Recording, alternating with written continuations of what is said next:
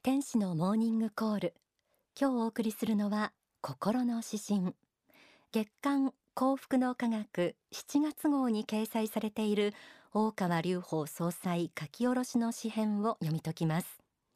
今月の心の指針タイトルは年を取るということ。では早速朗読します。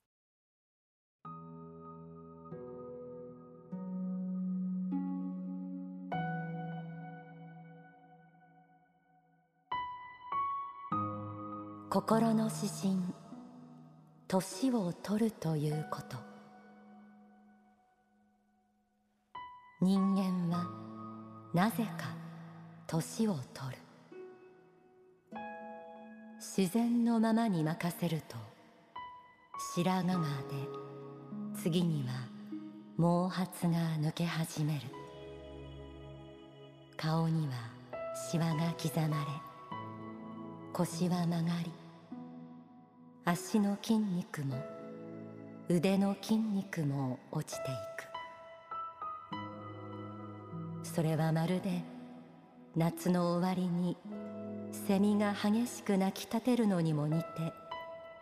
あちらにもこちらにも痛みや傷が増えていくようにも思える。一日一日が砂時計のように砂粒を落としていくのを感じる。しかし悪いことばかりでもない。経験が豊かになることは素晴らしいことだ。若い頃にはあれほど苦渋に満ちた決断を伴ったことが楽々とやってのけられるようになる。老年の価値はその成熟にある。それを喜ぶ心境を持とう。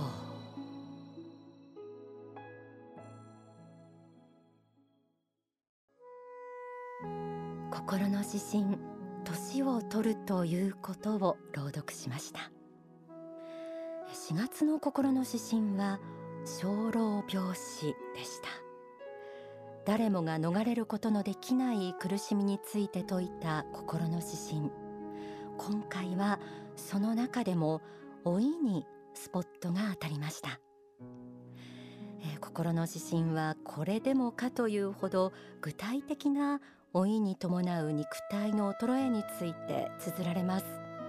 まずこう始まりました。人間はなぜか年を取る。自然のままに任せると白髪が出次には毛髪が抜け始める。誰もが経験しやがて実感することになる老い。そこから生まれる悩み苦しみは切実です。顔にはシワが刻まれ腰は曲がり足の筋肉も腕の筋肉も落ちていく。若い頃は当たり前であったものが次第に当たり前ではなくなっていきます。それはまるで夏の終わりにセミが激しく鳴き立てるのにも似てあちらにもこちらにも痛みや傷が増えていくようにも思える。体のあちこちが痛み鏡に映った自分の姿に愕然とすることもあるでしょう。一日一日が砂時計のように砂粒を落としていくのを感じる。気づけば自らも人生の折り返し地点を過ぎている。そしてやがて訪れる死が頭をもたげます。青春の日は戻ることなく人生の後悔は尽きることがありません。こうした現実が我が肉体にそして心に刻み込むように押し迫り身の回りのことを悲観し絶望しやる気を失い愚痴をこぼしたくなることもあるでしょう。しかし心の指針にはこうあります。しかし悪いことばかりでもない。経験が豊かになることは素晴らしいことだ。若い頃にはあれほど苦渋に満ちた決断を伴ったことが楽々とやってのけられるようになる。肉体ではなく自らの心の中に目を向けてみてください。皆さんにしか乗り越えられなかったさまざまな人生経験は若い頃の皆さんにはなかった何かをもたらしたはずなのです。大川隆法総裁の書籍幸福の法希望の法には次のようにあります。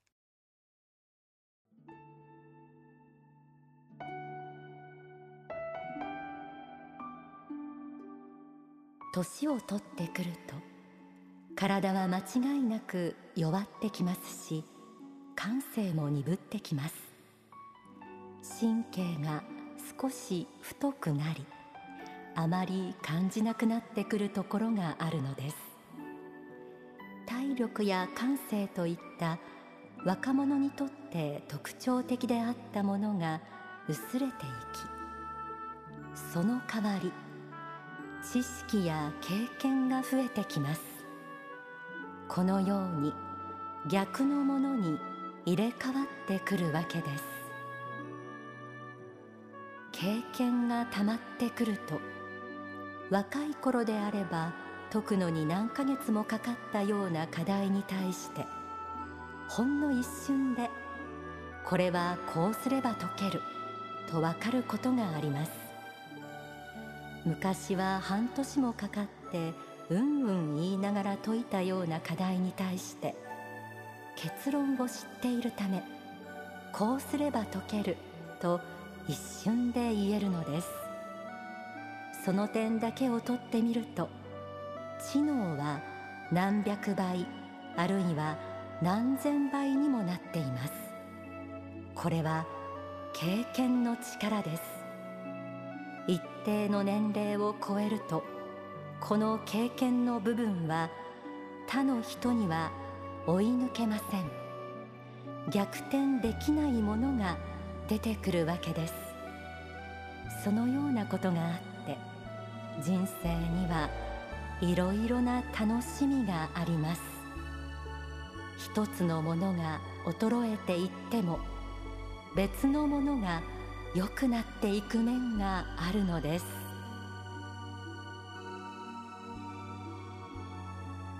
体力や感性はやや鈍るものの逆にいい意味での図太さが出てくる。知識や経験が増えつまらないことで悩まなくなってきます。そして知っているがゆえに決断できることがえてきます心の面あなたの中身はむしろ若い頃よりもずっと練られてあなた自身の価値が磨かれてきたと思います。心の指針はこう締めくくられています。老年の価値はその成熟にある。それを喜ぶ心境を持とう。ではここで大川隆法総裁の説法をお聞きください。まあ若い人もお年を召された方もみんな学習者として生きておられて、えーまあ、社会人大学でもあるし、まあ、うん、そして学校の勉強が終わった方の勉強をずっとやり続けているんだと思うんですね。だから宗教だと思って、まあ、甘く見てる方も外の方も相当いると思うんですけども宗教であって宗教でなくて、まあ、一種の障害学習というか社会啓蒙団体としての仕事も私はしていると思ってるんですね。だから常に教養の世界を深めつつ現在ただいまの問題に取り組んでいるという団体ですね。それから未来についての考えているという団体でございますので、えー、長く勉強を続けるのには実にいいと思うんですね。えー、実は啓蒙団体であり生涯学習団体であり人生の大学院でありあるところの宗教なんですね。一生勉強なんですね。だから若い人にも勉強になるけれどもお年を召された方にとっても勉強になる。だから、えー、東海で勉強されている方は708090になられても例えば休みの日にお孫さんとかが遊びに来られてもおじちゃんこんなこと知ってるの？おばあちゃんこんなこと知ってるの？っていうようなことが結構出てくる団体だと思うんですね。その意味であの自信が出るっていうか、うん、やっぱり若い人がこんなことをまさか知らないと思うようなことを知ってるっていうんで胸を張るところもあります。まあいずれにしてもまだまだね新しい出発は可能です。であの諦めないでください。後になるほど良くなってくるってこともまだまだありますし、えー、認識力から知識量経験量は増えてきます。で実務的には65ぐらいから判断力落ちてくる傾向があるんですけどもこれもまあ努力すればあの高めることはできると思います。未来はまだまだ可能性に満ちていますのでどうか意欲を失わないでください。そしてくよくよしすぎなかったり明るい未来についてのこう想念を持つことこういうことを大事にしてくだされば幸いだと思います。お聞きいただいた説法は書籍 H レス成功法に収められています。なお大川総裁の説法を直接お聞きになりたい方は7月4日夜埼玉スーパーアリーナで大川総裁のご生誕を祝うご生誕祭で宇宙時代の幕開けという演題で講演が行われます。えぜひこちらにお集まりください。詳しくは番組ホームページあるいは幸福の科学のサイトをご覧ください。それではもう一度心の指針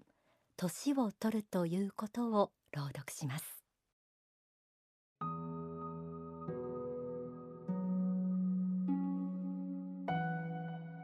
心の指針年を取るということ。人間はなぜか年を取る。自然のままに任せると白髪が出次には毛髪が抜け始める。顔にはシワが刻まれ腰は曲がり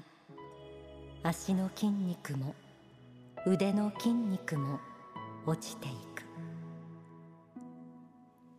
それはまるで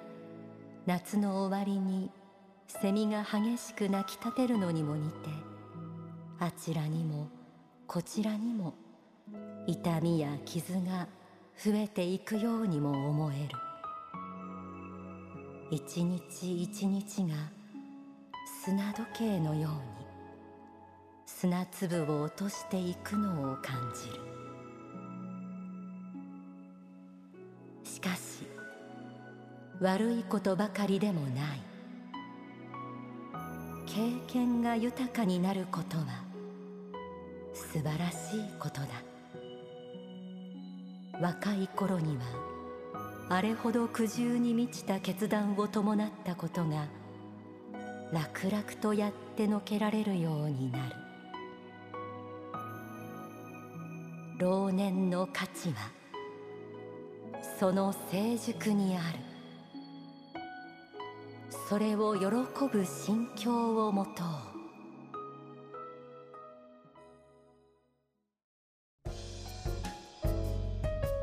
天使のモーニングコールこの時間はオンザソファー。6月3日日曜に行われたトークイベントのことをお話しします。えー、映画心に寄り添うに関連して障害児支援スクール You are Angel 理事長の諏訪博子さんといじめから子どもを守ろうネットワーク東京代表の栗岡真由美さんをゲストに迎えて行いました。夢っ子というフリースクールをお借りして、えー、ご近所中心に地域の方に声をかけて集まっていただきました。ちょっとその様子お聞きください。実はえー、していいことと悪いことってどうやって見分けるんでしょうかって大人でもなかなか難しいどこまでがいじめでどこまでがふざけでどこからどこまでがどうなんだろうっていう判断基準がわからない時、えー、シンプルに、えー、言えることは自分がされて嬉しいなって思うことを人にするされて嫌だなと思うことをしないっていうのが実は、えー、貫かれた善悪を見分けるルールになります。でこれを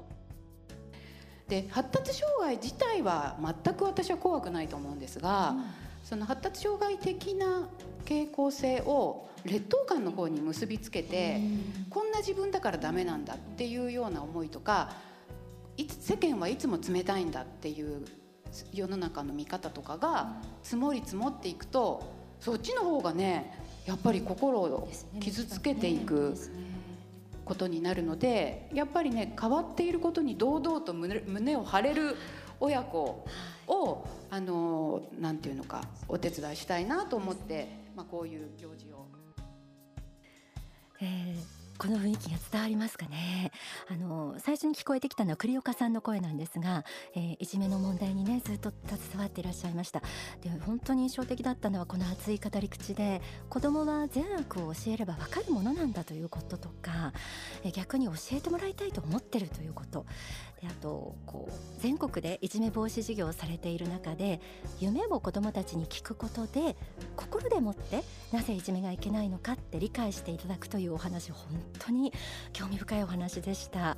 であとあの後半聞こえてきた諏訪博子さん、えー、発達障害というキーワードがありましたが今あのこの診断される子どもが多いことを念頭に入れていただいてお話しいただいたんですよね母親として責任感じたり他の子と違うことで悩むなどといったこう具体的な事例を挙げながらあの魂は健全なのだっていう仏法真理。これをもとに向き合うと全く変わってきてあのようにあのちょっと聞こえたようにあの元気になることそれから障害児から教わることの方が多いという発見などもあの出てきました。もうとにかくここでは拾いきれない内容の濃いお話であの全部お聞きになりたい方天使の放任コールの YouTube チャンネルの方でたっぷりでもあっという間にえー見ることができると思います。そちらぜひアクセスしてください。映画心に寄り添うはお近くの幸福の科学にお問い合わせいただいて上映会の情報などもゲットしてください。えー、以上オンザソファーは6月3日のトークイベントのご報告でした。